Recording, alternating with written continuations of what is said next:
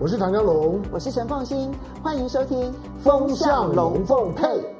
大家好，我是陈凤欣，很高兴在周末的时候跟大家聊聊天，谈一谈在过去发生的事情，我的一些想法跟一些看法，然后来跟大家分享啊，大家一起来集思广益。好，那今天呢，想来跟大家谈的是中美科技战，不但现在看起来没有任何缓解的迹象，相反的，其实美国现在还在扩大科技战的战场。两件事情啊，其实呢是可以来观察那个战场扩延到什么样子的一些地区地方，然后这一些产业类别到底美国开辟的这些战场可能产生的影响是什么？首先呢，就是这两则新闻、啊，它不是同时发生的，但是呢，这两件事情呢，其实都可以作为观察呢，美国现在新开辟的一个战场。首先呢，是呃，美国在前几天呢，公布了新一批的对于中国大陆的这些公司呢，未经核实名单。好，那这说穿了，其实就是抵制新名单了，还不能讲制裁。也就是说呢，可能对于这一些公司的一些出口，出口他们。最高阶的一些相关的产品，还有对于他们的一些进口，都要受到限制。好，那这几家的呃公司当中，其中有两家哦是红海底下的子公司。好，这两家子公司呢，分别呢就是负责有关于伺服器啦这一些相关的这些产业。那么这件事情是一个很重要的指标，因为这十几家的这一些未经核实名单，如果你仔细去查阅它。实际上面现在在操作的一些项目，主要经营项目的话，你会发现它其实大概是跟伺服器这一些产业类别是有关系的。好，这是第一个部分。那第二个部分呢，是《华尔街日报》哈，那它的一个独家报道，就是说美国内部呢现在对于跟中国大陆之间的贸易战正在激烈的辩论。那么，事实上，拜登上任了之后呢，对于从二零一八年开始，川普呢，他所列来要提高关税的这些贸易保护的这些项目呢，那么三千亿的这些项目，不但没有减少，相反的，从国安的角度，从这个有安全疑虑的角度，其实增加了很多，就是属于科技战而限制，包括进口啦，或者提高关税的部分。好，那刚刚提到的是伺服器的这个领域，但是呢，接下来他说，现在呢，他们考虑是要对于中国大陆的电动车以及电动车最上游的、往上游的所有供应链的这些相关的产品，还有包括了就是太阳能的这些电池模组的这些相关的产品，都要科以高关税。事实上啊，大陆的电动车呢，我们都知道说它，嗯，自从它超越了日本，成为全世界最大的车辆出口国。我现在不太能够用汽车，因为汽车大家比较容易想到的是燃油车。那么这里面呢，其实它的汽车辆出口呢，绝大部分呢，那么。最主要的新增加的领域，其实都是电动车。那嗯，中国大陆不管在电动车的产量、销售量以及出口量，现在都已经来到了全世界第一。可是你如果仔细去看他们出口的市场当中啊，你会发现。欧洲当然是他们很重要的一个领域，那东南亚是他们很重要的一个领域，甚至日本、韩国小有一点点斩获。然后呢，中东地区包括以色列，其实呢，他们的这一些电动车的出口都占了很不错的成绩。但是就是美国，其实到目前为止，它的电动车市场呢还没有打进美国，因为。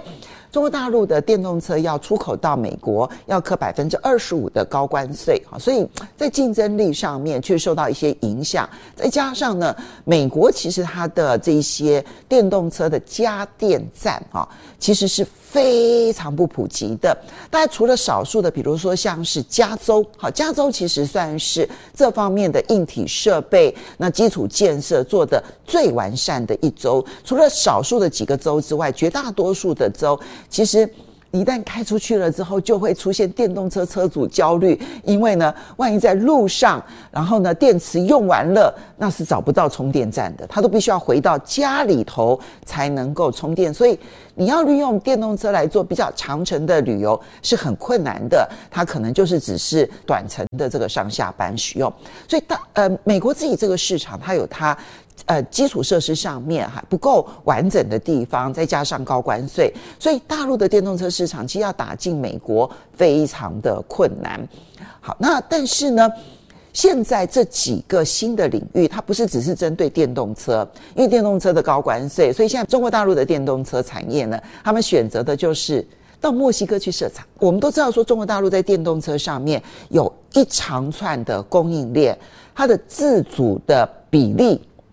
其实绝对超过九成以上。那而且很多上游的，尤其是在电池的这一些相关的这一些部分呢，它在全世界的掌握度呢，就包括了原材料的掌握度，还有生产量的掌握度，其实都超过六成。所以呢，它有相当程度的这种。还不到垄断，但是绝对是寡占的这样子的一个情形。那他们就借由这一个很完整的供应链，就进军墨西哥，然后呢，借由北美自由贸易协定，后来改名叫做美加墨自由贸易协定呢，它当中呢，墨西哥出口到美国的这种免关税的这样的一些相关规定，而且还有包括，呃，也适用于美国在推动这一些。电动车的时候的相关补助的这些规定呢，就纷纷到墨西哥去设厂，然后呢，借由这个墨西哥的这个这个地利之便呢，来出口到美国。好，这现在是我们看到的这个目前的景象。但是我刚刚提到的这三个领域，这三个领域呢，现在看起来呢，就是美国新开辟的科技战的新战场。这个战场跟之前的半导体啦、无人机啦。AI 啦，量子科技啦，它有很不一样的情形哈。因为前面我们讲半导体也好，AI 也好，量子科技也好，在这几个领域当中，要不就是呢，美国其实确实具有卡脖子的能力，比如说在半导体的最上端的这一些设计软体啦，或者是如果他去结合了荷兰、结合了日本、结合了台湾、结合了韩国，那勉强可以有这一个卡脖子能力的先进制程、先进封装，说这个部分是属于它在。技术上而言，经过了几十年的发展，具有卡脖子能力的部分。那么另外呢，比如说像 AI 也好，或者是量子科技也好，这个部分呢，是属于我们目前看到所有的资讯都显示，中美之间各有擅长，而相互之间呢，是属于高度竞争的。哈。那么，嗯，你要说谁会是最后赢家，还在未定之天。因为这里面去要去调查，它就牵涉到了，比如说，呃，论文的部分，哈，最尖端的论文，而最被大量的引用的论文，那代表是它的含金量最高的这一批论文。那做调查发现呢，就是在。AI 可能不同的领域当中，有的领先的是美国，有的领先的是中国大陆。好，这里面澳洲的智库做过这样子的一个调查。那么最近呢，其实不同的这一些单位啊，美国的智库啦，哈，都有做过类似的一些调查。那结论就是各有擅长。那鹿死谁手，其实还未得知。那所以美国在这些领域当中，为了要阻碍中国大陆去发展，所以呢，他采取了各式各样的限制性的一些措施。那这一类的科技战呢，其实美国短期之内应该会使得中国大陆的发展受到限制。目前公认的状况是，可以阻碍它发展的速度。但是呢，你说能不能够使得中国大陆在这个领域当中呢，永远停滞？大概普遍的看法是认为，你想要永远停滞是很难的。所以。一两年之内，你也许会看到成果，但是你拉长为十年的话，那我必须说，包括了像是 Bill Gates 也好啦，马斯克也好啦，甚至于包括黄仁勋啦等等啊，大概都认为美国现在的做法可能不见得会让美国最终那能够胜出，但是最终的那个结局可能要等到十年、二十年之后才会知道，所以。短期之内呢，你还可以说美国呢，至少你从它政治的角度来说，这种选择它是合理的。但是现在新开辟的战场，比如说伺服器，现在看起来明白的是针对 AI 伺服器的部分，哈，所以这个新的这个战场，当然对台湾的一些相关产业影响可能会后续要观察。那么这个是一个新的战场。另外，在电动车跟太阳能产业的部分，那我就必须要说，这个新战场哦。那么对美国而言，恐怕就不见得是有利了啊！因为呢，我刚刚提到，不管电动车也好，太阳能也好，其实它都是属于中国大陆呢，已经发展多年而具有完整的供应链，而且这些供应链它确实有价格跟品质的优势。其实价跟值同时有优势，应该说三个啦：价、量、值。同时有优势，那你在对方最擅长的这个战场上面，你要采取封杀保护主义，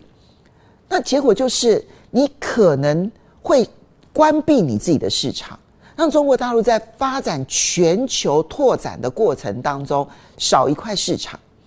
可是你能够阻碍它的进步吗？其实它这几个产业的进步。或者是今天发展出来的这一个水准，光是靠他自己的母基地，也就是中国大陆自己本身的市场，就已经发展出这样子的一个状况。那接下来，其实它在出海的过程当中，其实欧洲也好，或者是这个其他的这一些国家地区，大概选择的方式都是合作，而不是竞争。不要讲别的，电动车。德国的三大企业选择的就是跟中国大陆的企业合作，我跟你成立合资公司，或者是呢，我去呃用换股的方式，借由这样子的方式，我能够取得你相当部分的技术或者你的供应链，然后接着降低我的生产成本，有助于他在发展电动车的过程当中呢，增加自己的竞争力。现在德国的选择是如此。合作来提升自己的竞争力，可是美国现在的做法是围堵，然后呢，让我自己的市场能够自给自足。可是这会使得美国的汽车市场要出海就变得更困难，因为它在技术也好，或者供应链上面也好，它都没有办法取得此时此刻最具优势的来源。那么最终。你可能就只能够用你自己的市场来满足这件事情，对于美国的汽车业者真的是好事吗？我要打一个问号。而在太阳能这件事情更是如此。其实美国最近啊，应该是说这一两年，包括美国媒体也好，英国媒体也好，甚至于欧洲媒体也好，都讨论到了一件事情，就是过度依赖中国大陆的太阳能、风力发电这一些相关的供应链。好，这是他们承认的，但是要断掉吗？如果断掉的话，会让自己的再生能源发展受到阻碍，成本过高，而且没有办法大规模的发展。所以他们现在呢，要怎么去解决这个问题，其实还没有定论。如果你采取围堵的方式，那拜登的绿能政策能不能够落实？那恐怕就要打出一个大问号了。所以。我们现在看到中美科技战正在扩大当中，这个扩大的范围，我认为其实美国选择了一个从政治的角度来讲，或许有助于去安抚他的选民焦虑这样子的一条政治选择，但是在科技战或者是财经的领域来看的话，它不是一个好选择。这个是我在观察这一个科技战的时候呢的一些想法，但无论如何啦，现在这个全球化已经走向碎片化，这已经是一个定局，而且它就变成了两大联盟也成为定局。那么在这种碎片化的过程当中，谁能够真正的在未来胜出？其实战略如果只看到今年而没办法看到十年后。我觉得这种短视会对自己产生伤害。好，这是我的一些想法看法，来跟大家来分享。好的，非常高兴在这个时候呢跟大家见见面。那下个礼拜我们同一时间再见喽，拜拜。